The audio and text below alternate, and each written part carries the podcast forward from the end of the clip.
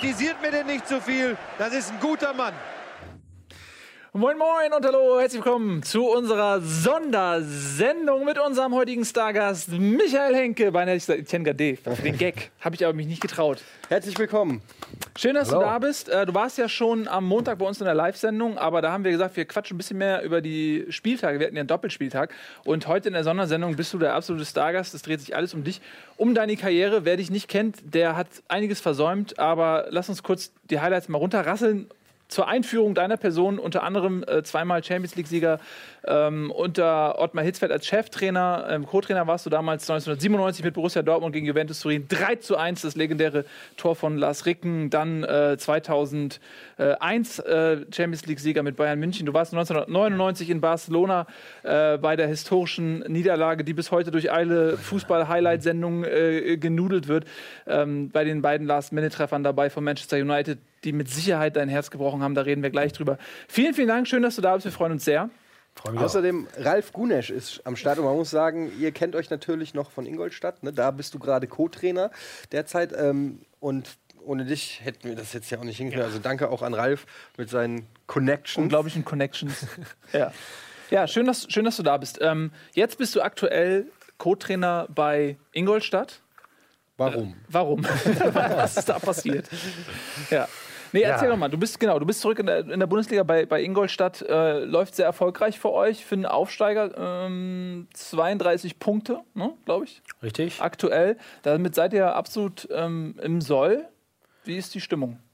Ja, die ist, die ist eigentlich sehr gut. Äh, gut nach Spielen, wie auch in Frankfurt. Oder da ärgert man sich oder auch in Hamburg, ob man vielleicht auch hätte mehr holen können und so weiter. Aber äh, unterm Strich sind wir natürlich äh, sehr happy und führen, denke ich mal, ähm, den Abstiegskampf an, wenn man mhm. so will, weil ich glaube, wir äh, sind die erste Mannschaft. Alles, was hinter uns ist, steckt auch noch im Abstiegskampf mehr oder weniger drin. Und äh, nur das, was wir dieses Jahr spielen, was wir bisher auch geholt haben, auch die Art und Weise, wie wir spielen, glaube ich, äh, hat selbst von uns Ingolstädtern keiner mit gerechnet. Äh, also es hat selbst uns überrascht und die Welt außerhalb von Ingolstadt sowieso. Mhm. Man sagt ja immer, Ingolstadt ist ist Audi. Also viele Leute sagen immer, ah, VW, Wolfsburg, Ingolstadt, Audi. Ähm, aber ihr habt person personell relativ wenig gemacht nach dem Aufstieg. Also die Truppe ist ziemlich zusammengeblieben. Bis auf den herben Verlust von Ralf Gunesch habt ihr kaum äh, Bewegung im Kader gehabt. Ähm, ist Ingolstadt gar nicht so, äh, so, so eine Audi-Metropole, wo so viel investiert wird, wie man denkt? Also Audi Metropole schon. Ohne Audi wird es auch wahrscheinlich, wäre es schwer, äh, sagen wir jetzt zweite, erste Liga zu spielen. Äh, aber Tatsache ist, dass es ein Sponsor ist, der äh, sehr viel für die Region tut, aber wir können uns halt keinen teuren Spieler leisten. Das ist zwar nicht der Grund, warum der Ralf nicht verlängert hat. Ähm, aber äh, wir wussten, wir können jetzt nicht irgendwie den Stürmer kaufen, der uns 15, 20 Tore in der Bundesliga garantiert. Mhm. Und deshalb haben wir auch relativ früh gesagt, pass auf, wenn wir das schaffen, aufzusteigen in die erste Liga, müssen wir einfach die Qualitäten, die wir in der zweiten Liga uns äh, ausgezeichnet haben, die zum Aufstieg geführt haben, die müssen wir versuchen noch ein bisschen auf, auszubauen, aber eigentlich mit den Leuten, die das geschafft haben, die auch garantiert das erste Jahr super hungrig sind, weil sie einfach so heiß, so geil auf die Bundesliga mhm. waren und sind. Ähm, und das muss uns stark machen. Äh, alles andere äh, können wir sowieso nicht realisieren. Und wir wussten dann auch nicht, ob das funktioniert, aber äh, das Ergebnis jetzt gerade im Moment ist so, dass es wirklich sehr gut funktioniert. Mhm. Läuft für euch. Ähm, Ingolstadt ist eine sehr unbequeme Mannschaft. Wir haben in der Vergangenheit auch schon häufiger darüber gesprochen. Äh, Tobias Escher, unser Experte von Spielverlagerung, nennt es Pressing. Ähm, aber sowohl die Eintracht, ne? du hast das Eintracht-Spiel gesehen, ich habe das HSV-Spiel auch gesehen. Ähm, Ingolstadt ist eine sehr unangenehm zu spielende äh, Mannschaft. Es gab dann auch einige Äußerungen Drimmitsch, Holtby und so weiter, die ja auch ein bisschen kontrovers waren auf jeden Fall. Ähm, ist das für einen Aufsteiger, Darmstadt macht das ja ganz ähnlich, auch eine Überlebensnotwendigkeit, dass man sagt, ich habe nicht das Budget ähm, für, für die Spieler, ich muss ein bisschen über die Galligkeit kommen und äh, muss so ein bisschen Dinge in die Waagschale legen, um, um das zu kompensieren, diesen, diesen Rückstand, den man vielleicht auch finanziell hat zu anderen Mannschaften? Nein, ich glaube, das, was wir machen, müssten eigentlich mehr Mannschaften noch machen. Und interessanterweise nach den Spielen, nach unseren Spielen zum Beispiel in Dortmund oder auch nach unserem Spiel, sehr guten Spiel bei Bayern München, haben viele Mannschaften, hatte ich den Eindruck, danach sich das auch als Vorbild genommen und so ähnlich agiert, weil sie einfach gemerkt haben, zum Beispiel das hohe Pressing gegen Bayern mhm. ist ein Mittel, um sie auch in der Defensive zu beschäftigen, um nicht permanent diesen Riberies und Robbins äh, hinterherlaufen zu müssen. Und äh, ich glaube, dass teilweise ein bisschen falsch wiedergegeben wird. Also die, unsere Spielweise, ähm, die Zahlen sagen auch in der Regel was anderes aus. Der mhm. Gegner fault häufiger, zum Beispiel in Hamburg, wo viel Aufregung war. Der Gegner hat viel häufiger gefault wie wir. Mhm. Ähm, Tatsache ist, dass wir nach Bayern mit am höchsten verteidigen, auch eine Qualität eines modernen Pressings. Äh, und äh, das ist sehr laufintensiv. Unsere Mannschaft macht das, auch aus den Gründen, die ich am Anfang gesagt habe, einfach weil sie top motiviert sind und weil sie wissen, wir haben teilweise schon so in der, Bund in der zweiten Liga gespielt, sind dadurch aufgestiegen, war so ein Erfolgsrezept, was wir dann noch weiter perfektioniert haben. Und durch unsere Art zu spielen kommt zu vielen Zweikämpfen. Das heißt, für die Schiedsrichter teilweise schwierig zu entscheiden. Ich weiß nicht, in einem der letzten Spiele waren über 120 Zweikämpfe in der ersten Halbzeit. Das ist wahnsinnig viel und das immer richtig zu entscheiden. Und wahrscheinlich 119 Fouls.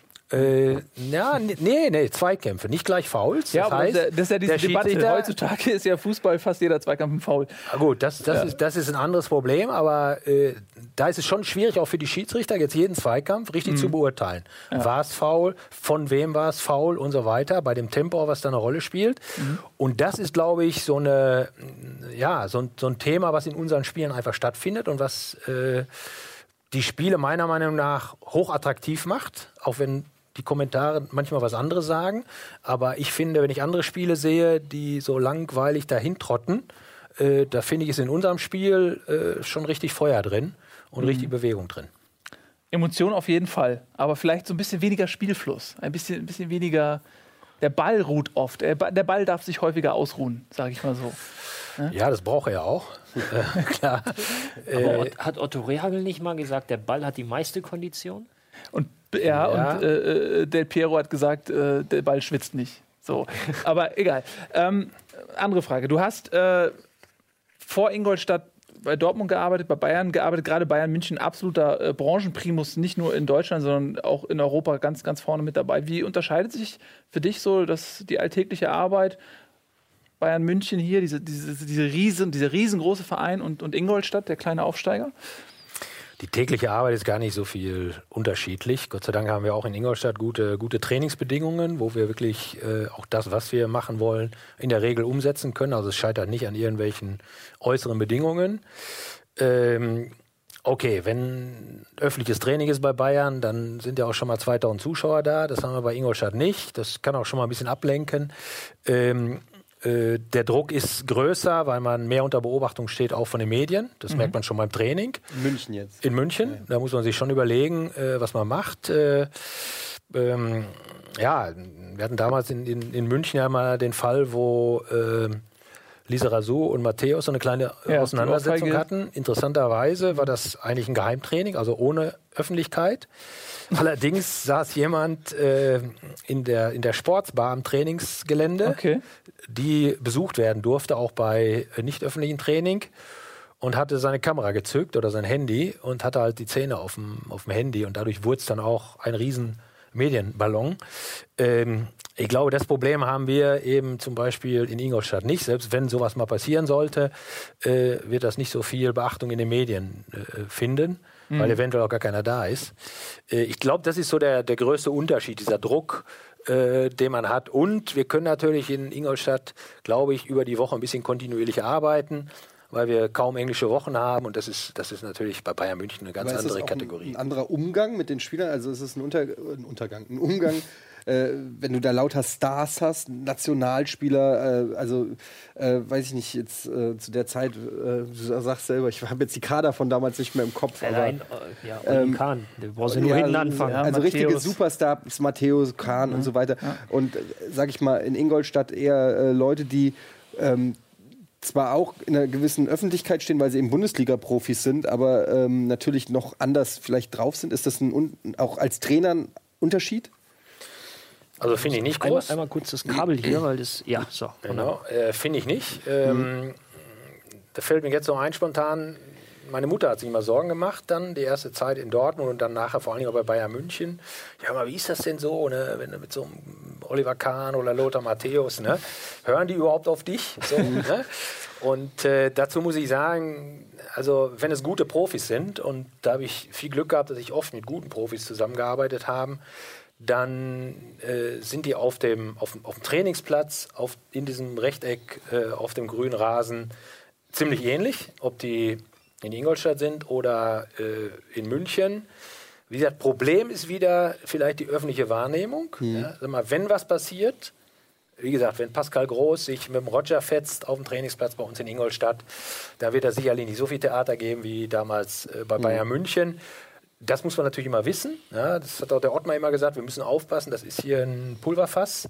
Ähm, wenn irgendwas passiert, du weißt ja in keinem Training, du planst das Training, den Trainingsablauf, Aufwärmen, Hauptteil, hinten ran und Spielchen oder so, aber du weißt nie, was passiert. Ja? Was, mhm. was, wo dreht einer durch?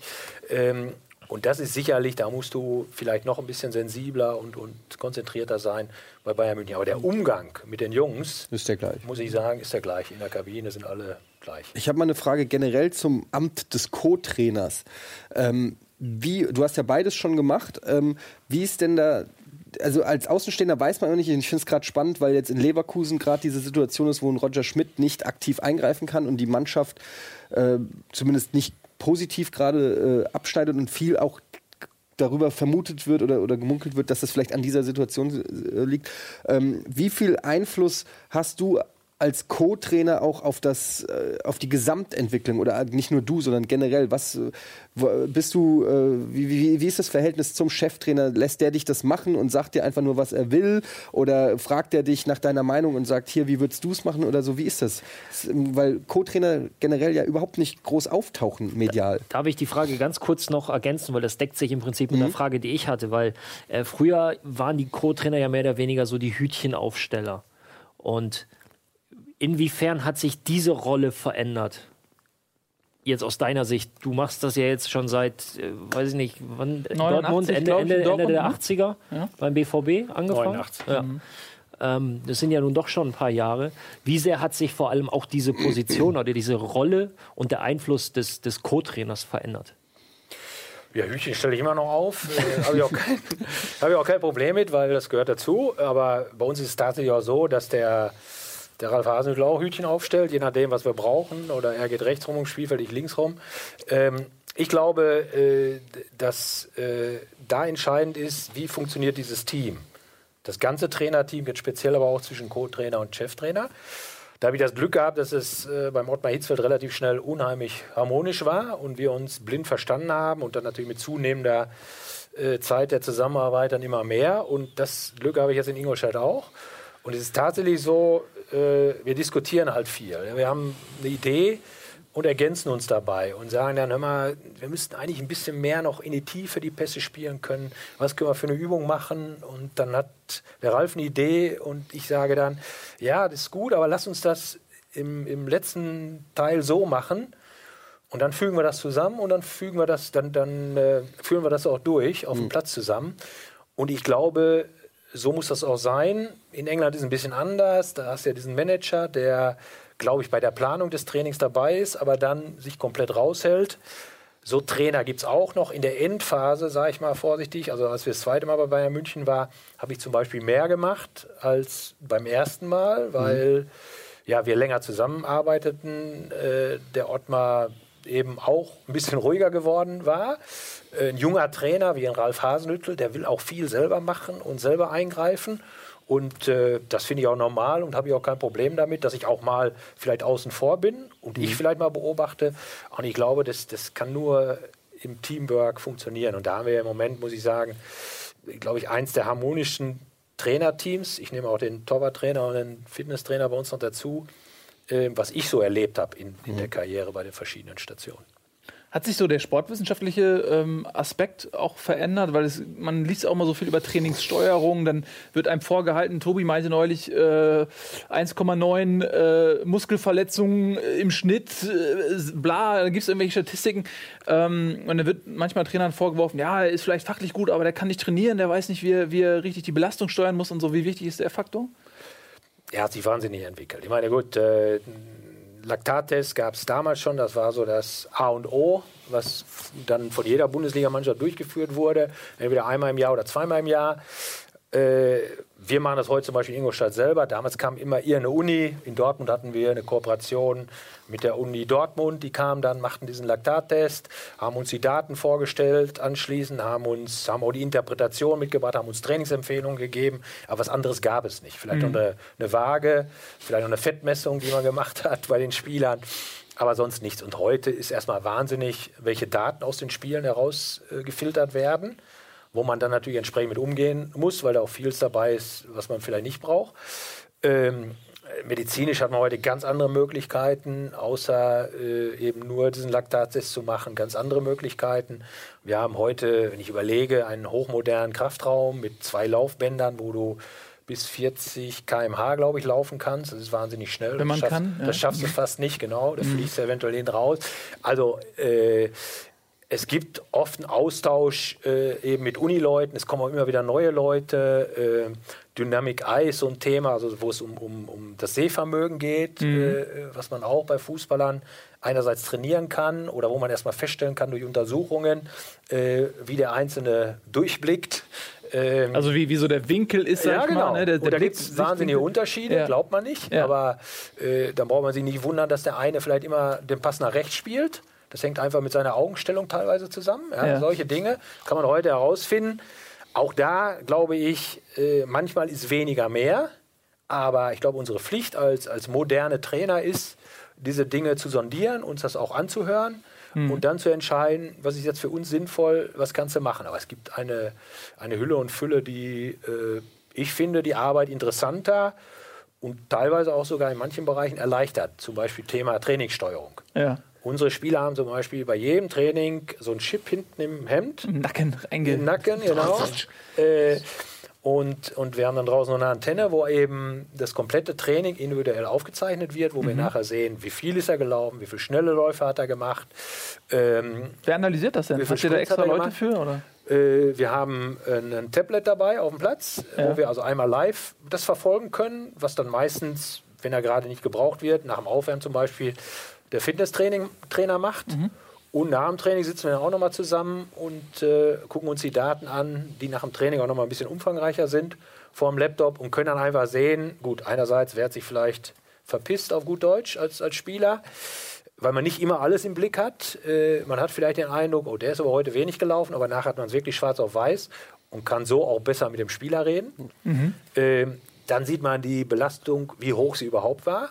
Und ich glaube, wenn wir über Verletzungsproblematik sprechen, dann ist, glaube ich, das Problem, die Belastung richtig zu steuern. Wenn ich jetzt bei Bayern München dran denke, wenn du so viele Wettkämpfe hast wie die, ja, äh, mit Nationalmannschaft, mit Champions League, mit äh, Meisterschaft, DFB-Pokal. äh, mit DFB-Pokal, da ist halt schon wichtig, wie viel Training machst du noch zusätzlich. Kannst du wenig machen, aber Ja. du kannst auch schnell zu viel machen. Aber äh, seid ihr auch so weit, dass ihr individuell, also man, es gibt ja Spieler, die offensichtlich einer größeren Verletzungsanfälligkeit äh, zum Opfer fallen als andere. Also ein Cristiano Ronaldo, der macht gefühlt jedes Spiel mit auf höchstem Niveau. Dann hast du Leute wie, wie Robben, der jahrelang äh, Glasknochen-Robben äh, genannt wurde. Ähm, wie wichtig ist es, dass man den Spieler dann individuell analysiert und die Trainingssteuerung individuell anpasst auch?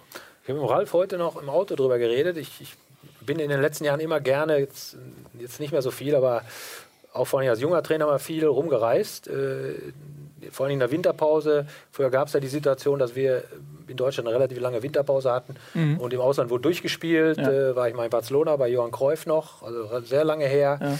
Beim Arsene Wenger, bei Arsenal London habe ich mal erlebt. Äh, da habe ich eine ganze Woche Training geguckt und donnerstags plötzlich war nur die halbe Mannschaft draußen auf dem Trainingsplatz. Und damals spielte der Jens Lehmann im Tor dort und nach, nach dem Training habe ich den dann getroffen. Der war auch nicht draußen, war auch drinnen geblieben und habe ihn gefragt, hör mal, ähm, was, was, was war los heute? Ne? Und er sagte, ja, macht der Wenger oft, ähm, gibt eine Studie aus Skandinavien, dass du äh, nicht zu viel Belastung unter der Woche haben darfst, nicht zu viel Impact auf die Gelenke. Und dann sagt er schon mal spontan, guckt er sich an, wer hat in den letzten Wochen auch immer gespielt ähm, von den Stammspielern und sagt dann, du, du, du und du, ihr bleibt drin, lasst euch pflegen, geht aufs Fahrrad, halt ohne Gelenkbelastung äh, und hat so da schon individuell die Belastung gesteuert. Und ich glaube, Das ist gut bei uns in Ingolstadt. Wir haben in der Regel keine englische Woche. Wir spielen Samstag und Samstag. Da kann man sich erholen, glaube ich. Das kann man ganz gut hinkriegen. Da ist es nicht so schwierig wie bei den genannten Beispielen. Aber ich glaube, das ist ganz wichtig. Und Aber bei eurem letzten Spiel habt ihr sechs Spieler getauscht. Ja, das war aber mehr, ähm, das war mehr äh, eine, eine psychologische Geschichte auch. Und der Ottmar Hitzfeld galt ja so als Erfinder der Rotation. Ja? Äh, damals äh, vor allen Dingen bei Bayern, aber auch vorher schon ein bisschen in, in Dortmund, weil du eben diese vielen Spiele hattest durch die Wettbewerbe. Ähm, ich weiß nicht, ob das noch jeder weiß, damals die Champions League, das halte ich für brutal heute, hatte mal 17 Spieler, 17 Spiele, bis du im Finale warst. Da gab es ja so eine Vorrunde und noch so eine, eine, so eine zweite Runde. 17 Spiele ist eine, zwei, ist, ist eine halbe Bundesliga-Saison Ja, nochmal. Und, äh, und da kommst du ohne Rotation und mal einen rausnehmen äh, gar nicht aus. Und ähm, das ist einmal von der Belastungssteuerung her wichtig und natürlich auch, wenn du immer die gleichen elf spielen lässt. Du brauchst aber 18, 19, 20 Spieler und die anderen fühlen sich wie die Letzten, die ziehen noch eine gewisse Zeit mit und dann irgendwann fällt aber äh, die Kappe runter und dann kann, kannst du die nicht mehr gebrauchen. Und für uns war jetzt gerade auch als drittes Spiel in der englischen Woche, wo wir gesagt haben, wir, und die anderen Spieler sind wirklich auch gut, die sind auch eng dran. Ne? Ich meine, du bringst da natürlich keinen, wo, dem du das nicht zutraust. Und da haben wir gesagt, jetzt ist der Zeitpunkt, wo wir auch mal fünf, sechs Spieler wechseln können. Und eigentlich hat uns das Spiel in Frank Frankfurt auch recht gegeben. Ich glaube, wir hätten mit den anderen nicht anders gespielt im Großen. Ja, macht ja nicht jeder Trainer so, dass der den ganzen Halt dich zurück, lass, lass ich, sag, ich sag überhaupt nichts dazu. Ich, Eben ein schönes Stichwort: Tablet auf, der, äh, auf dem Platz. Ja. Letzte Woche haben wir noch, nee, vorletzte Woche was drüber gesprochen, als ich nämlich habe verraten, was du für ein Handy hast. Das, das, das iPhone 6 Plus, weil nämlich Tablets auf der Bank verboten sind. Aber Und ich wurde davon, ausgelacht. Aber es ist ja tatsächlich so, oder? Hast du mir zumindest mal erzählt. Ja, ich habe es unter anderem auch deshalb, weil ich äh, eben auch mal schnell Videos gucken und so weiter, Fußballvideos äh, auf, dem, auf dem 6 Plus äh, noch mal ein bisschen angenehmer ist. Und tatsächlich hat mich auch ein Schiri in einem der letzten Spiele erwischt, äh, äh, weil ich bin dann schon immer on air, wie ihr hier sagt. Ja? Äh, oft sitzt unser, ähm, unser, unser Analyst auf der Tribüne und hat auch das Fernsehbild vor Augen auf seinem, auf seinem Laptop, kann teilweise sogar live schneiden, die Szenen. Und, ähm, und da kriege ich schon mal eine Rückmeldung. Aber das war ein Elfmeter, das war kein Elfmeter, damit man auch selber die Sachen einordnen kann. Oder mein Sohn sitzt zu Hause vorm Fernseher und, ähm, Schickt eine SMS. und schickt eine SMS. Und dann gucke ich da mal drauf und bin einfach informiert. Das haben die Schiedsrichter ja auch vielleicht auch zu Recht äh, reklamiert, dass sie oft die einzigen Blinden im Stadion sind, Mhm. die nichts Können wissen. ihr Handy doch auch mitnehmen. Und, ja, eigentlich ja. Aber, Nein, aber Tablets sind die ja verboten. wissen alle ein bisschen mehr. Und äh, ja, Handy, weiß ich, wie gesagt, und dann hat er mich aber erwischt, der Schiri, und äh, hat dann direkt gesagt, Herr Henk, ich könnte Sie jetzt auf die, auf die Tribüne schicken. Und dann habe ich gesagt, Da hast du gesagt, sag äh, mir das mal persönlich. Naja, ich habe gesagt, das ist nur meine Stoppuhr auf dem Handy. Ne, habe ich nur, um die, die genaue Zeit zu haben.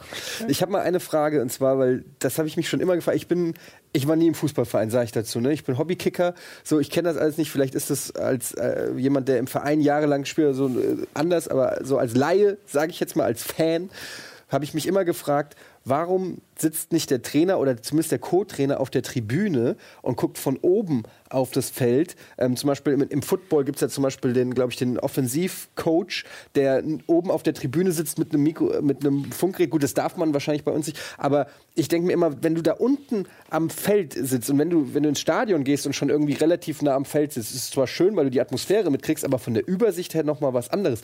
Würde man nicht als Trainer von weiter oben ein viel besseres Bild kriegen, wie die Ketten sind, wie die Taktik sind, wie die Verschiebung ist, oder ist das nur, ist das Quatsch? Ist das am Spielfeld dran? Gibt's, Also, Quatsch ist es nicht. gibt's, also ich ganz, ich hake jetzt mal kurz mit ein. Gibt's schon. Aber mach Äh, du ich bitte ausführlich, Zeit, du bist welcher- der Gast. Es gibt einen Bundesliga-Trainer, der das auch mal gemacht hat, der sich auf die Tribüne gesetzt die Vogt. Der die Vogt. Ich- In Leverkusen, ja, ja. Ähm, hat den, den Tribünenadler gemacht. Ja. Ähm, also, dazu muss man sagen, grundsätzlich klar ist die Perspektive da oben schon dankbarer. Äh, man lernt es aber als Trainer relativ schnell das einzuordnen unten. Und Gott sei Dank ist es ja selten so wie in, in, in, Südeuropa hast du ja oft so Bänke, die so eingegraben sind, wo du dann wirklich auf grasnahen Höhe mit, mit, mit dem Gesicht, mit dem Augen bist. Da ist es dann noch mal schwieriger. Ähm, aber wie gesagt, das lernst du ein bisschen, diese Perspektiven einzuordnen, auch die Tiefe, wenn jetzt sag mal, diagonal hinten auf der Ecke irgendwas abgeht, das einzuschätzen, auch wie die, wie die Reihen stehen und so weiter. Und dann muss man natürlich auch dazu sagen, klar, wir coachen, wir versuchen auch zu coachen, aber äh, richtig analysieren dann kannst du äh, das Spiel eigentlich erst nachher. Äh, da hast du ja heute spezielle Kameraeinstellungen, wo du dann wirklich den ganzen Platz siehst, was es auch noch nicht so lange gibt. Und da siehst du dann, oh, wir haben da zu tief gestanden oder die Viererkette hat nicht auf einer Höhe agiert. Äh, wenn du das im Spiel äh, siehst, bringt es dir nicht immer so viel, weil du kannst nicht Du kannst selten richtig coachen, ja, äh, weil zu laut ist im Stadion. Klar, in der Halbzeit kannst du eingreifen.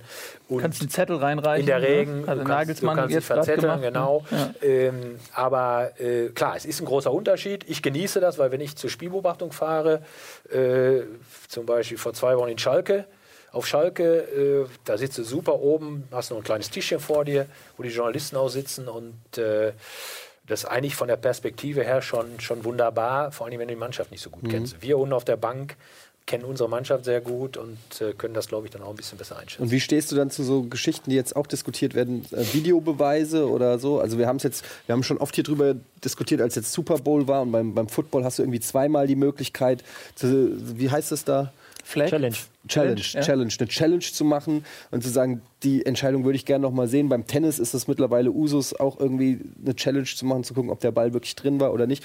Was hältst du von solchen Methoden in der Bundesliga? Es wird ja heiß diskutiert. Aber man muss es, man muss es glaube ich, erproben, weil dafür einfach passiert im Moment zu viel. Ich finde, es werden absolut, speziell in dieser Saison, zu viele Spiele durch Fehlentscheidungen entschieden. Ähm, Und woran liegt das? Werden die Schiris schlechter oder? na, ich glaube, äh, ich, also ich glaube erstens, es wird immer komplizierter, es äh, wird schneller, es wird athletischer. Das ist natürlich ein Effekt, der schon so jetzt über die letzten Jahre sich entwickelt. Ich glaube, im Moment äh, wird, werden die Schiris auch extrem verrückt gemacht. Ja? Es wird zu viel reklamiert bei uns. Es wird aber auch meiner Meinung nach zu schnell gepfiffen bei jeder Kleinigkeit. Das macht, glaube ich, das ganze Umfeld für die Entscheider unruhig. Äh, wir haben hier so schöne Headsets. Das ist auch so ein, äh, eine Meinung von mir, die von einem Trainer, Armin Fee oder wer hat es gesagt, äh, auch, ich würde den Schiedsrichtern als erstes diese Headsets wegnehmen. Ja? weil ich glaube, dass die eher kontraproduktiv sind. Ähm, oder meinetwegen der, der, der, der Schiedsrichter auf dem Platz und der vierte Offizielle vielleicht, dass die kommunizieren können. Ich erlebe oft auf der Bank, dass der Linienrichter da langläuft, muss aufs Abseits achten, was brutal schwer ist. Erlebe ich in jedem Training, wenn ich Abseits achten muss. Ähm, und quatscht dann immer dabei. Ne? Faul, faul, faul, faul. Nee, lass weiterlaufen. Ja? Und wenn ich mir vorstelle, als Schiedsrichter, der wirklich ein schweres Amt hat, 80.000 Zuschauer und der kriegt von dem einen Schiedsrichter was aufs Ohr, von dem anderen Schiedsrichter was aufs Ohr, vom vierten Offiziellen was aufs Ohr, dann fehlt mir so ein bisschen, dass der Schiedsrichter wirklich der unumschränkte Herrscher, der starke Mann auf dem Platz ist, dem man vielleicht mal helfen kann. Um da mal gegen, gegen anzugehen, ich äh, finde gerade, weil das Spiel so viel athletischer und schneller geworden ist, dass der Schiedsrichter eigentlich ähm, nicht mehr allein gelassen werden kann. Dafür ist das Spiel zu schnell. Das ist nicht mehr 1950, wenn man sich mal irgendwie auf YouTube ein Spiel anguckt, wie langsam das war. Ähm, und das sind alles auch äh, Profis an der Linie, die pfeifen alle zweite Liga selbst. Und ähm, da muss man sich, denke ich, äh, auch auf deren Meinung verlassen können. Und es findet ja auch viel Kommunikation statt, ähm, die leider oft nicht verbal ist. Ich kenne das noch als Linienrichter früher irgendwie äh, unterklassig, wenn ich an der Linie gestanden habe oder so, und da waren oft Sz- Szenen, da musste er dann immer rauskommen. Und das ist auch super unsouverän, jedes Mal, wenn der Schiri jedes Mal zum Assistenten läuft und dann unterhält man sich und dann wird eine Entscheidung verkündet. Das ist super unsouverän und, und äh, sorgt auch für, für Spannung, weil die Leute dann irgendwie das sofort mit Unsouveränität auch äh, äh, assoziieren. Von daher denke ich, dass Kommunikation sehr, sehr wichtig ist. Ich würde sogar noch weitergehen und das weiter ausbauen und noch mehr Schiedsrichter ähm, hinstellen, wie, wie in der Champions League auch dann hinter die Tore zum Beispiel. Ähm, wir haben ja aber auch äh, am Montag eine Menge über dieses Thema gesprochen. Von daher würde ich ganz gerne mal ein bisschen noch äh, deine Vita so äh, rauf und runter klettern, weil du hast ganz viele interessante Momente miterlebt. Unter anderem fangen wir vielleicht mal 1997 an, dein erster Champions League-Triumph mit Borussia Dortmund. Ähm, Ottmar Hitzfeld war damals Trainer. Äh, das war eine Riesennummer. Äh, zeitgleich Schalke ist, ist äh, UEFA Cup-Sieger geworden. Das, das war eine unglaubliche Geschichte damals. Und das Finale gegen Juventus Turin als absoluter Außenseiter. Ähm, 2-0 geführt. Zweimal Karl-Heinz Riedle, dann Del Piero 2-1. Und dann kam der Moment mit Lars Ricken. Äh, jung, absoluter Jungspund, äh, Hoffnung des deutschen Fußballs eingewechselt worden. Und dann der Heber äh, zum 3 1. Äh, Was denkt man sich bei so einer Einwechslung? Nein, ich meine, es, es ist allein dieser Moment. Also du, da muss ja unfassbar viel von diesem Moment in dir noch übrig geblieben sein, auf, auf ganz viele. Ähm, ja, du hast ja eine ganz andere Perspektive gehabt als wir als Zuschauer damals. Ähm, wie, wie hast du das erlebt? Erzähl mal. Ja, vielleicht kurz die Vorgeschichte dazu. Man muss ja sehen, äh, jetzt ist ja die Situation anders. Bayern München ist haushoher, Favor also ja, ist Favorit gegen Juve eigentlich. Äh, damals war es so, dass Juventus das Nonplusultra und die italienische Liga sowieso in Europa waren und dass äh, Deutschland die Bundesliga da nicht mithalten konnte, rein auch schon finanziell nicht. Die besten Spieler spielen alle in, in Italien. Und Borussia Dortmund war auch noch nicht zu dem Zeitpunkt äh, so eine große Nummer, okay, deutscher Meister gewesen und so weiter. Deshalb, in der damaligen Situation hätten wir von fünf Spielen drei oder vier gegen Juventus verloren. Mhm. Waren sensationell besetzt damals äh, mit vielen hochkarätigen Spielern. Ähm, das war die Ausgangslage. Dann äh, war für mich entscheidend, äh, das Spiel war mittwochs, Endspiel war damals noch mittwochs. Mhm. Und samstags äh, bin ich zur Spielbeobachtung nach Bergamo gefahren, nach Italien. Und da wurde an dem Samstag Juventus Turin italienischer Meister.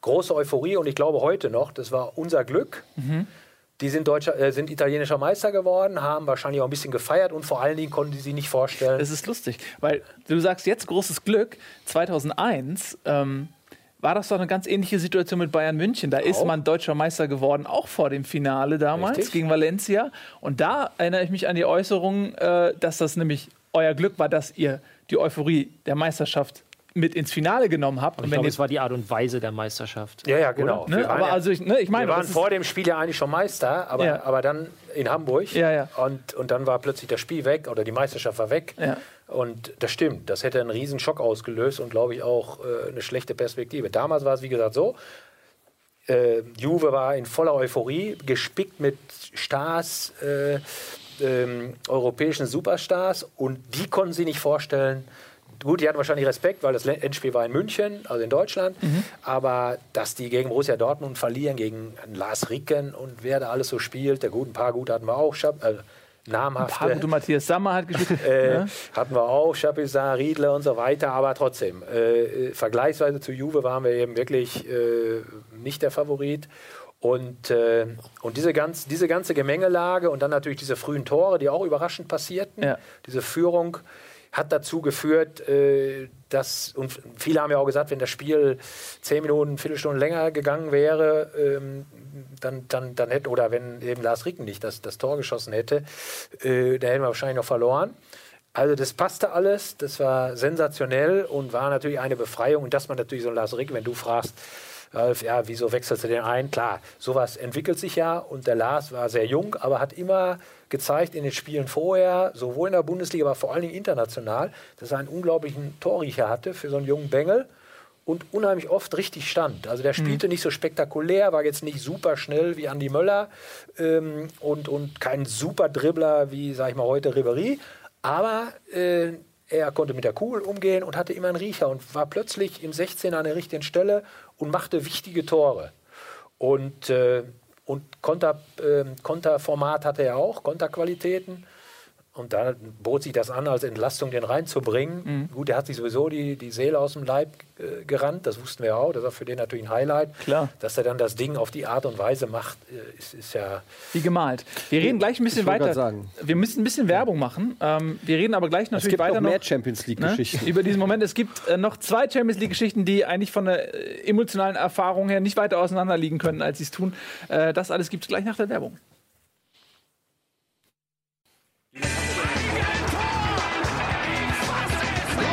Jetzt ist 10 nach 5. Und jetzt explodiert die Bude hier. Kritisiert mir denn nicht zu so viel. Das ist ein guter Mann.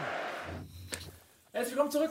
Bundesliga Special mit Michael Henke, Ralf Runesch und den beiden Quarktüten, die keine Ahnung von Fußball haben. Äh, wir sind stehen geblieben beim Champions League Finale 1997, ähm, dem ersten großen Highlight, dem eine große Depression folgen sollte. Da sind wir aber noch nicht.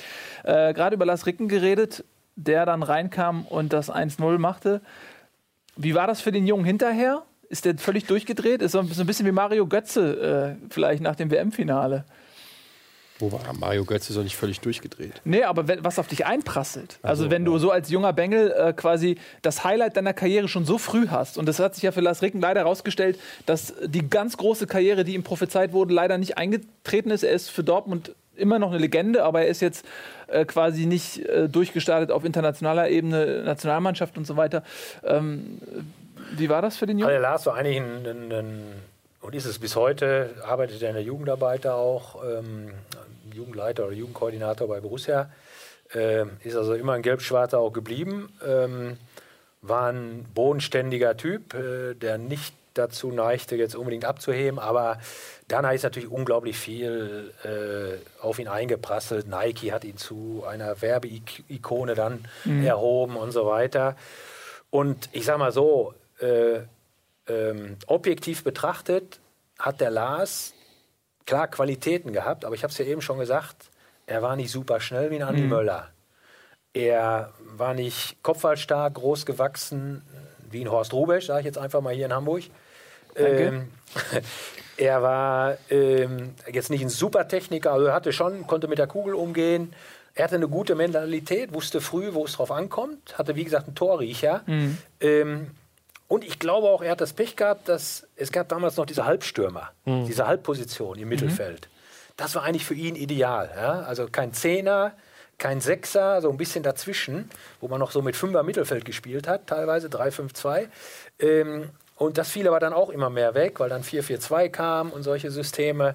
Ich glaube, diese ganze Gemengelage hat dazu geführt, dass er und natürlich vielleicht auch die Erwartungshaltung, weil dann jeder gemeint hat, äh, jetzt kann er mal öfter so ein Tor machen. Mhm. Äh, dass das nicht gerade, also beim, beim, beim, beim Lars war es äh, nicht, dass er irgendwo abgehoben ist oder ist irgendwo durchgedreht und ist äh, durchs Nachtleben gezogen.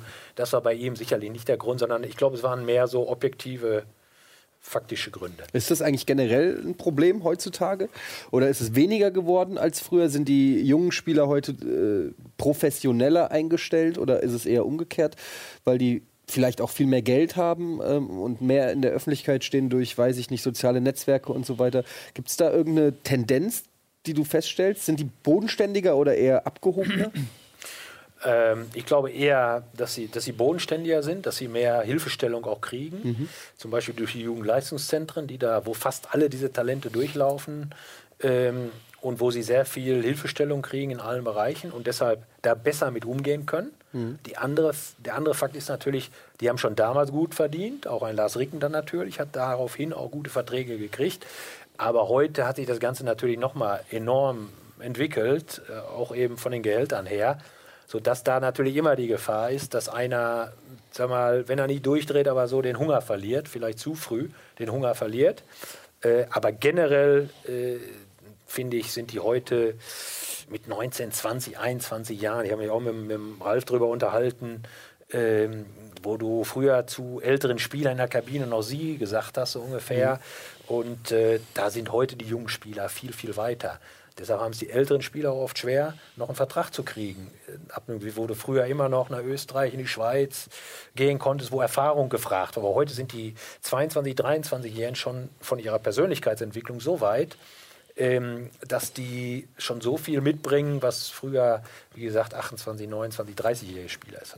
Hm. Ich habe noch mal eine Frage ähm, zum Finale. Wir wollten gleich auch noch mal über das Halbfinale äh, bei Manchester United reden. Ähm, es war Reifenbedürfnis, aber nochmal ein Moment, so ein zwischenmenschlicher Moment. Ich erinnere mich damals, äh, Matthias Sammer war verletzt und vertreten hat ihn, du hast gesagt, 3-5-2, also mit Libero gespielt, hat ihn Wolfgang Feiersinger auf der Libero-Position. Ein Spieler, der aus dem Nichts irgendwo herkam und aber brillierte. Also der, äh, der fantastisch gespielt hat auf der Libero-Position. Und im Finale war aber Matthias Sammer, der Weltklasse war zu der Zeit, 96 Europameister, äh, Fußballer des Jahres, kam zurück und hat nicht nur Wolfgang Feiersinger verdrängt vom Platz, sondern dadurch, dass die Kaderplätze wirklich so wenige waren, musste er auf die Tribüne. Er durfte gar nicht mehr im Kader sein. Und obwohl er die Mannschaft vorher auch massiv mitgetragen hat in den Spielen davor. Wie schlimm ist das, so einem Spieler die Mitteilung zu geben, Junge, du bist nicht mal im Kader? Wie nimmt, wie nimmt ein Spieler sowas auf und wie gehst, wie gehst du in so ein Gespräch rein? Also, ähm, der, der Ottmar sagte heute noch, das war eine seiner schwierigsten Entscheidungen und blödesten Entscheidungen, die er treffen musste äh, als Trainer. Ähm, Wolfgang Feiersinger habe ich mal vor zwei, drei Jahren in Kitzbühel auf so einer Hütte, die er bewirtet, auf so einer Skihütte besucht, äh, nach langen Jahren mal wieder getroffen und, und da haben wir auch darüber geredet. Der ist im Grunde heute noch enttäuscht, weil er gilt, ja, weil er gilt, der hat ja wirklich alle Spiele gemacht. Also ohne ihn hätten wir die Champions League nicht gewonnen. Ja. Aber zum Beispiel in Österreich gilt er nicht als Champions League-Sieger, ja? was, was ja äh, verrückt ist. Ne? Äh, also eine unheimlich schwierige Entscheidung. Ähm, die Geschichte, der wäre aus dem Nichts gekommen, die stimmt nicht. Ich habe ihn gescoutet. Und zwar eine Wahnsinnstour. Er hat ein Spiel gehabt in Linz. Und der Michael Mayer, damals Manager, hat gesagt, ähm, Henki, kannst du da mal hinfahren, ne, den beobachten. Die spielen am Samstag äh, 16 Uhr Linz gegen, schlag mich tot, weiß ich nicht mehr. Und ich hatte ein neues Motorrad. und bin damals, habt ihr gedacht, das ist doch eine gute Gelegenheit, mal das Motorrad zu testen. Und bin damals von Büren, das bei Paderborn liegt das, äh, nach Linz gefahren. Das sind, glaube ich, 700, 800 Kilometer. In zwei Stunden. Einem durch, in einem durch, ja, ohne Übernachtung, hin, habe das Spiel mir angeguckt und wollte eigentlich nicht mehr ganz zurückfahren. Habe gedacht, fährst noch ein Stück und nimmst ein Zimmer. Bin aber wieder komplett zurückgefahren. Also sprich nochmal 700 Kilometer. Dem Feiersänger auf dem Rücksitz. Äh, den hatte ich noch nicht dabei und bin dann aber äh, nach Dortmund zurückgekommen, habe dann gesagt, äh, guter Spieler, so ein bisschen wie Beckenbauer, super Technik, äh, äh, hat eine gute Übersicht, spielt super diagonale Pässe, äh, kann eigentlich Libero spielen, vielleicht auch im Mittelfeld, so der auf der 6. Ähm, und äh, Reicht da so Dann ein Spiel aus eigentlich? Also das dann kam er, das ist, auch, das Ja. ist auch eine schöne Geschichte. Nein, den hatten natürlich schon andere ge- gesehen. Andere, und dann war quasi so, eine, so ein fina finales Schauen nochmal drauf. Sollte ich da machen und der Ottmar hatte ihn auf Video gesehen. Äh, Er hat nur einen Fehler gemacht, äh, der aber dann sich nicht so, so negativ ausgewirkt hat. Äh, Er hatte dann Pressekonferenz in Dortmund, Vorstellung. Und dann hatte einer seiner legendären Sätze war damals, ja eigentlich kann ich besser Skifahren als Fußball spielen. Und die Journalisten haben alle die Augen verdreht. Es stimmte auch, der war, also es stimmte eigentlich nicht, weil er ein sehr guter Fußballer war, aber er war im, im Kader, im Jugendkader äh, in Österreich gewesen, als Skiläufer, als Abfahrtsläufer. Und ich bin mit ihm auch mal Ski gefahren äh, und äh, war sehr hart für mich. Okay, und, und zurück zu, zu dem Moment dann, ähm, als du ihm sagen musstest, sorry, du bist heute nicht dabei. Ja, das ist äh, viele für einen Trainer immer, immer unangenehm und äh, viele Trainer wollen ja deshalb auch lieber einen kleineren Kader haben, dass sie nicht oft in diese Situation reinkommen. Ähm, und äh, das war brutal, aber wir mussten damals die Bank nach taktischen Gesichtspunkten besetzen. Äh, heute sagt noch der Ottmar auch, oder es gibt, ich kenne viele Trainer, die sagen, so ein Schwachsinn mit 18 Leuten, warum kannst du nicht den ganzen Kader auf die Bank setzen und, und kannst es ja bei drei oder vier Einwechslungen Warum lassen. denn ne? eigentlich nicht? Was ist denn eigentlich So das wie es bei? WMs der Fall ist und bei EMs glaube ich auch, da sitzt ja die ganze Nationalmannschaft oder die, weiß nicht, wie viel darfst du 22. haben? 22. Ähm, warum macht man das nicht auch in der Bundesliga? Und warum ja? macht man's nicht? Gut, muss, keine Ahnung. Äh, Ja, es muss ja irgendein Argument so, geben. ist so vorgegeben von oben. Ähm, gut, vielleicht hängt es auch damit, dass vielleicht die Vereine das auch gar nicht wollen, weil dann müssen sie vielleicht dann alle Prämien bezahlen oder so. Ich weiß es ja nicht. Ja, ne? denken wir mal ein bisschen praktisch. Gibt es Äh, Prämien auf auch jeden für, Fall. für Aufstellungen? Also auch, auch wenn du auf der Bank Nein, bist. aber es ist ja, ähm, Prämie bekommst du, wenn du spielst. So. Ja, ja, klar, aber wenn du auf der Bank sitzt, ist doch egal, ob da jetzt, dann zahlst du ja keine. Ja, Übrigens pass, bei nein, pass was auf, es ihr? gibt, Ich es, gibt, es, kurz- gibt auch, Ja. es gibt auch durchaus Vereine, die zahlen ein minimalen, einen, einen ganz kleinen Betrag quasi als Kaderprämie. Aber ich habe mal eine Frage, wegen dem, ich habe eine super Idee. Na? Und äh, vielleicht könnt ihr die dann auch mal beim, äh, bei der DFL oder wo auch immer durchbringen. Und zwar, es gibt ja Punkteprämie oder, oder ne? Prämien für die Spieler. Jetzt habe ich mir überlegt, warum zahlen die nicht, wenn sie es nicht schaffen? Also angenommen, man legt sich fest auf ein Ziel, zum Beispiel Klassenerhalt Das ist nochmal so ein ganz fiktives Ziel, das mir gerade durch den Kopf kommt. Und wenn die Mannschaft den Klassenerhalt nicht schafft, dann muss die Mannschaft am Ende, weiß ich nicht, gemeinsam 500.000 Euro oder so zahlen. Wäre das nicht, weil es, glaube ich, eine super Motivation wäre. Und warum gibt es denn nur eine Belohnung für, für eine Leistung, aber, für, aber kein, keine Strafe für eine erfolgte Nichtleistung? Ich finde, das kann man doch mal.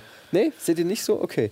Aber Ich finde Also das, das eine gute- ich finde Halbfinale. eine gute Idee. Ja, ne? Ich muss also, ich Ja, das natürlich. Super. Nein, ich finde es wirklich gut. Ja, ja. Oder ja, was auch immer für. Man kann denen ja auch äh, andere Privilegien streichen. Dürfen am Wochenende nicht zur Bukake-Party. Irgend sowas in der Richtung. Ja, muss man eine, eine, eine Geschichte dazu sagen, dass das, äh, ich glaube grundsätzlich, auch wenn es manchmal anders aussieht, aber grundsätzlich äh, will jeder gewinnen, ja, will die Mannschaft immer gewinnen und gut spielen. Klar, es gibt immer vielleicht irgendwelche Situationen auch des einzelnen Spielers, dass er dann seine volle Leistung nicht, aus, ähm, nicht abrufen kann. Also insofern, das ist schon schwierig dann auch zu sagen, jetzt hat er verloren oder hat dreimal hintereinander verloren und, und es liegt irgendwo am Willen oder an der Motivation. Ich glaube, das ist nicht so oft der Fall. Ja, Gut, ich, äh, mal- ganz kurz, Achso, ich will da eine Sache zu, zu sagen, weil ich glaube auch, dass man, also selbst wenn wir wie gestern äh, oder letzte Woche in der, in der Kickerhalle waren, ich will auch immer gewinnen und ich bin kein Profisportler, weil einfach gewinnen viel mehr Spaß macht als verlieren. Aber trotzdem, ähm, ist, wie du schon sagst, es legt ja, also vielleicht lebt auch nicht jeder so, dass er auch 100% abrufen kann. Also wenn ich höre, dass Spieler, weiß ich nicht, äh, dann abends Party machen oder so vor einem Spiel. Ich habe manchmal das Gefühl, dass es im Fußball ausgeprägter ist als in anderen Sportarten. Ich Nee. weiß es nicht, ob Du so ein Leichtathlet, wenn eher ein mit. Leichtathlet ein Turnier hat oder so, dass der dann davor vor seinem vor seinem 100 Meter Lauf noch mal irgendwie ein Kippen geht oder Party machen geht, kann ich mir irgendwie nicht vorstellen. Bei Fußballern habe ich irgendwie das Gefühl, es ist also nicht bei allen natürlich, aber dass es Leute gibt, die diese professionelle Einstellung vielleicht nicht an den Tag legen. Nee? Gibt's gar nicht. Früher oder, früher oder später, wenn du diese professionelle Einstellung nicht an den Tag legst, fällst du hinten runter. Du fällst durchs Raster. Wenn du einfach ein Talent hast und, und so. Äh, mit, wenn du mit Messi 90 heißt, ist es scheißegal, was du machst. Aber du hast natürlich recht, es gibt natürlich unterschiedliches Niveau bei der Professionalität auch. Das siehst du schon im Kraftraum. Der eine arbeitet wie ein Verrückter, der andere macht sein Programm, spult es runter. Äh, ja, die Leute, warum war der Beckham so gut bei Standardsituationen? Ja? Ferguson hat mal erklärt, dem Ottmar Hitzfeld mal erzählt, ähm, ja, der ist noch eine halbe Stunde bei, nach jedem Training auf dem Platz geblieben, hat die Dinger da in den Winkel gefeuert oder, oder die Flanken geschlagen. Ja, Ronaldo hört man auch. Äh, klar, sagen alle, der ist ja super gut und so weiter, aber bei dem kommt es auch nicht von. Wenn du hörst, so Informationen hörst, der macht halt auch viel dafür. Ne? Wenn du den Body siehst, der ist halt auch topfit. Ne? Also ähm, insofern hast du schon recht, es gibt da schon unterschiedliche äh, Ausgangslagen und äh, den einen kannst du dann motivieren mit Geld oder mit Geldabzügen, andersrum motivieren. Äh, weiß ich nicht. Das Geilste ist eben, wenn du in der Mannschaft stehst und, und nachher gewinnst oder einen Pokal hochhalten kannst. Ich glaube, das ist die größte Motivation. Ralf, du wolltest nochmal, äh, hast du eben in der Halbzeitpause gesagt, nochmal äh, explizit über das Halbfinale äh, Ja, für mich, 97 für, gegen mich war, Manchester United reden. für mich war das 97er Halbfinale auch so ein, ich erinnere mich noch, da war ich 14 Jahre alt und das war die Mannschaft damals Schmeichel, die beiden Neville-Brüder, ähm, Cantona, Scholes. Äh, der junge äh, Beckham, Scholes, Giggs eingewechselt. Und ich habe vor einigen Monaten das Spiel, wir hatten dann auch mal drüber gesprochen, hier habe ich das Spiel nochmal im Fernsehen gesehen. Das Ding darfst du ja eigentlich in Manchester nicht gewinnen. Das war ja, also das ist für mich, das ist ja ein Prototyp des Powerplays gewesen. Äh, wie hast du das noch von außen? Hast du das von außen während des Spiels auch schon so empfunden? Ja, doch. Also grundsätzlich sage ich mal, wenn, wenn du einen Pokal gewinnen willst, wenn du, glaube ich, hast du immer mindestens ein, zwei Spiele dabei, wo du richtig Glück hattest. Das war dieses Rückspiel in Manchester, ähm, wo, glaube ich, relativ früh das Tor fällt für uns. Äh, Lars Ricken auch, oder? Ja, ne? Ja, war, glaube ich. Oder, ja, das, ich erinnere mich nur, dass die, dass die Engländer damals gesagt haben, René Tretschok hat so fantastisch gespielt und der war eigentlich auch nur Ersatz. Ja. Er ist noch eingesprungen. Und die konnten gar nicht glauben, dass der nicht Stammspieler ist, weil er so überragend gespielt hat. Ja, der Vielleicht hat der auch dann- das Tor gemacht. Der hat, ein. Riesen, der hat ein Riesenspiel gemacht, Ja. ist richtig. Ähm, und Tatsache ist, aber die haben uns dann an die Wand gespielt. Ähm, Tatsächlich, Lars Ricken, achte Minute. Der, der Kohler, äh, Jürgen Kohler ist auf der Linie angeschossen worden. Cantona hatte eine dicke, Cantona hat auch mitgespielt, ne? Ja. eine, eine dicke äh, Chance. Und so ging das aber wirklich auch über fast die, die, ganze, die ganze Spielzeit. Und äh, wir haben da wirklich Glück gehabt. Ich kann mich auch nicht an viele Chancen erinnern. So ein paar Konteraktionen haben wir, glaube ich, gespielt, aber äh, viel, wo, richtig, wo es richtig nochmal eng wurde, äh, im positiven Sinne, war nicht dabei. Und nur das Dolle ist, da erinnere ich mich halt auch noch dran, das Spiel war zu Ende und die englischen Fans haben uns applaudiert. Undenkbar in Deutschland, grundsätzlich und dann vor allen Dingen nicht, wenn eine Mannschaft wie wir wirklich da Sahne hatte. Aber ich weiß nicht, die haben das einfach akzeptiert, weil wir in beiden Spielen, auch im Hinspiel schon gut waren und, und, äh, und, und waren einfach über diesen Kampf begeistert. Die haben gemerkt, wir haben alles reingeschmissen. Die eigene Mannschaft, die haben sie natürlich auch nicht ausgepfiffen oder so, die haben auch alles reingehauen. Und das war damals, wo ich ja noch relativ junger Co-Trainer war und nicht so oft auf der Insel Spiele erleben durfte, ähm, war das damals schon so ein Erlebnis, was ich nicht vergessen habe, dass die uns da im Old Trafford auch applaudiert haben. Schöne Geschichte. Gibt es in der Bundesliga ganz selten. Ja? Zwei Jahre, Wir müssen mal, weil wir Genau, haben nicht mehr zwei- viel Zeit. Ich zwei würde gerne mal ein Jahre bisschen später über die Bayern-Zeit reden. gab es nämlich das nächste Genau. Zusammentreffen mit Man United. Ja, Barcelona 1999 Finale, der, äh, der absolute Schockmoment der Fußballgeschichte. Ähm, man hat 1-0 geführt, hat danach große Chancen noch gehabt, ähm, äh, groß aufgespielt, einen Lattenschuss, glaube ich, von Janka noch, äh, Basler auf rechts gegen Beckham auf links gespielt. Äh, und dann äh, sah man aus wie der sichere Sieger, zwei Standardsituationen und man verliert das Ding noch in der regulären Spielzeit. Ähm, Ja, in der 90. Minute. ja, der, 90 ja, ja, ich meine nur, nicht, es ging nicht in die Verlängerung, sondern es war tatsächlich noch die reguläre Spielzeit, also der größtmögliche K.O. Äh, da würde ich, deine Perspektive würde mich auch brennend interessieren. Ja, war brutal, weil, weil wirklich äh, wir die bessere Mannschaft waren. Äh, über die gesamte Spielzeit eigentlich. Und dann nachher so brutal eskalierte. Ähm, okay, da wurde ja immer über den, den, den Wechsel auch diskutiert. Matthäus. Lothar Matthäus Ja. und, und Thorsten Fink. Ja. Ähm, nur der Lothar hatte angedeutet, dass er ziemlich, ziemlich alle war. Er war ja auch schon 140 Jahre alt irgendwie zu dem Moment. Genau, und es war ein Wechsel, den wir auch in den Spielen vorher so ähnlich schon durchgeführt hatten. Also mal etwas eher oder auch so kurz vor Schluss, äh, wo dann immer Thorsten Fink eigentlich für Lothar reinkam und Thorsten Fink auch stabiler Faktor war, defensiv. Der macht aber dann den Querschläger, äh, der dann zu einer Ecke führt und äh, das Brutale war wirklich, okay, dann kassierst du das 1-1. Ja? Kann ja passieren. Fallen halt schon mal später auch Tore. Ähm, dann geht es in die Verlängerung in der Regel. Du sammelst dich und, äh, und hast, fängst zumindest wieder bei Null an und hast wieder eine Chance. Und dann passiert es eben, dass quasi noch äh, wenig später äh, du noch mal einen reinkriegst. Und das war natürlich tiefste Depression. Ich weiß, ich glaube, der Colina hat gepfiffen damals. Der ist dann, unsere Spieler lagen alle am Boden. Der selber, habe ich auch noch nie erlebt, vom Schiedsrichter, von jedem von unseren Spielern gegangen, weil er das irgendwo auch nicht verstehen konnte. Ähm, der UEFA-Präsident ist oben von der Tribüne runtergegangen zur Siegerehrung, als wir noch 1-0 führten und war, kommt unten, und das ist natürlich da ein bisschen längerer Weg durch die Katakomben und kommt unten an und versteht nicht, dass er äh, Manchester gratulieren soll. Ja? äh, konnte der gar nicht fassen. Ähm, und ja gut, so war es eben. Ne? Ähm, ich finde, es war unheimlich bitter eben auch für so Leute wie Lothar Matthäus, ja, der die Champions League noch nicht gewonnen Der hatte. 2001 nämlich vor dem Finale gewechselt ist äh, nach Amerika, glaube ich. Genau. Und äh, somit den Champions League-Triumph verpasst hat und nie in seiner Karriere Champions League geworden ist. Genau. Ich persönlich habe mich eben damit getröstet, komm, werd nicht unverschämt, du hast schon mal gewonnen, äh, 97. Ja. Und dann natürlich im Nachhinein, dadurch, dass wir dann eben nachher den Pott mit Bayern äh, 2001 gewonnen haben, äh, war ja dann wieder alles im Lot. Und da waren ja doch viele dabei in der Mannschaft, die dieses Drama in Barcelona miterlebt hatten. Dann ist alles zum Guten. Aber, aber die Situation damals, ich glaube, ich habe auch nie wieder so eine Stimmung äh, in der Kabine erlebt. Das wollte ich Spiel, grad fragen, weil ich hab- da war also- keine Wut, da hat keiner einen Schuh gegen die Wand gedonnert. Ja, dann kam Fassungslosigkeit, Dann kam, ja. Fassungslosigkeit. Dann kamen die Offiziellen rein, äh, weiß nicht, Beckenbauer, Rummenigge und so, die auch nicht wussten, was sie sagen sollten. Die standen da alle wie mit, aber ohne Reaktionen.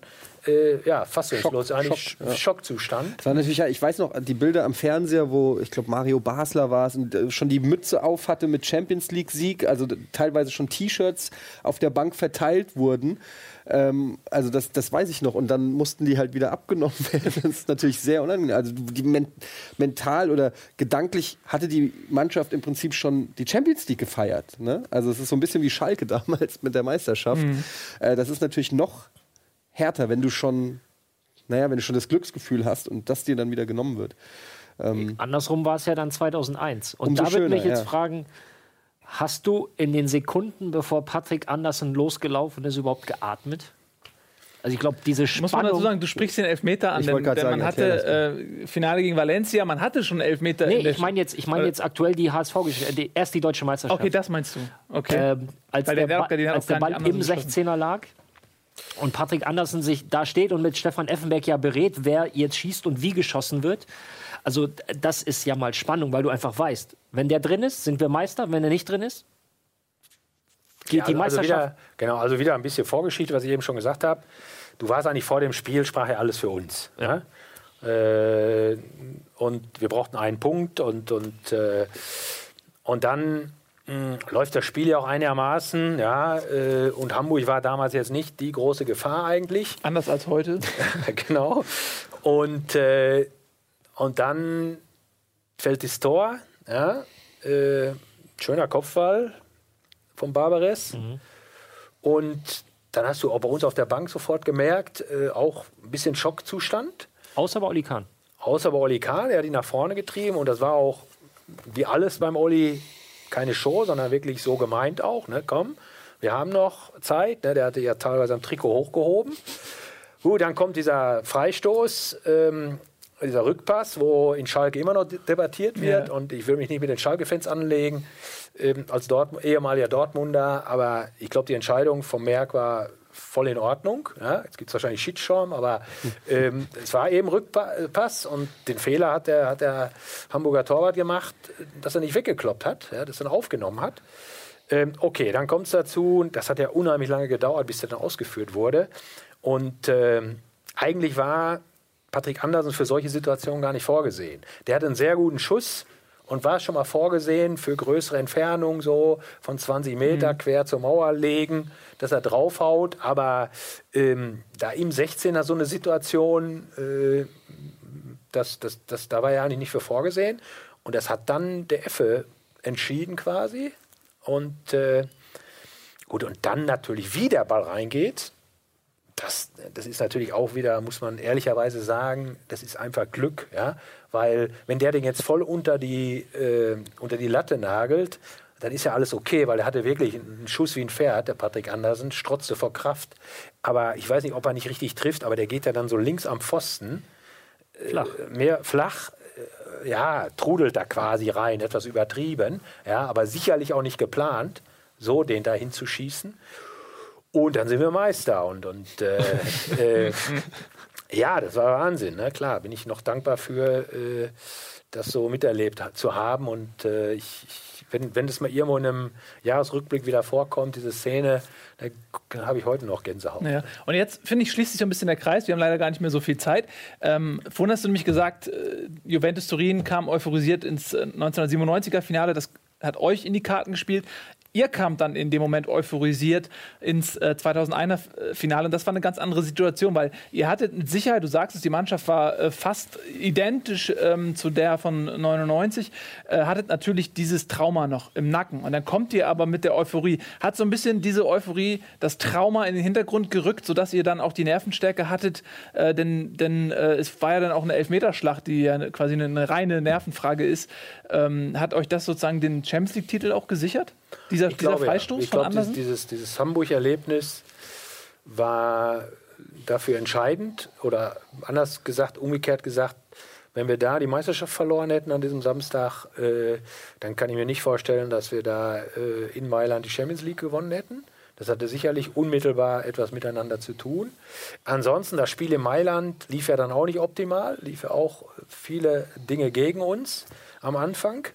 Und ich für mich muss sagen, ich habe aus irgendwelchen Gründen nie mehr war ich so siegessicher wie in dem Spiel, obwohl am Anfang alles gegen uns lief. Ähm, woran das lag, weiß ich bis heute nicht, aber äh, ich war relativ ruhig da auf der Bank äh, und war fest davon überzeugt, irgendwie machen wir das und habe dann nachher gesagt, komm Leute, scheißegal, dann gewinnen wir eben durch Elfmeterschießen. Aber das sagt man ja schon mal so als Trainer, aber ich war wirklich davon überzeugt.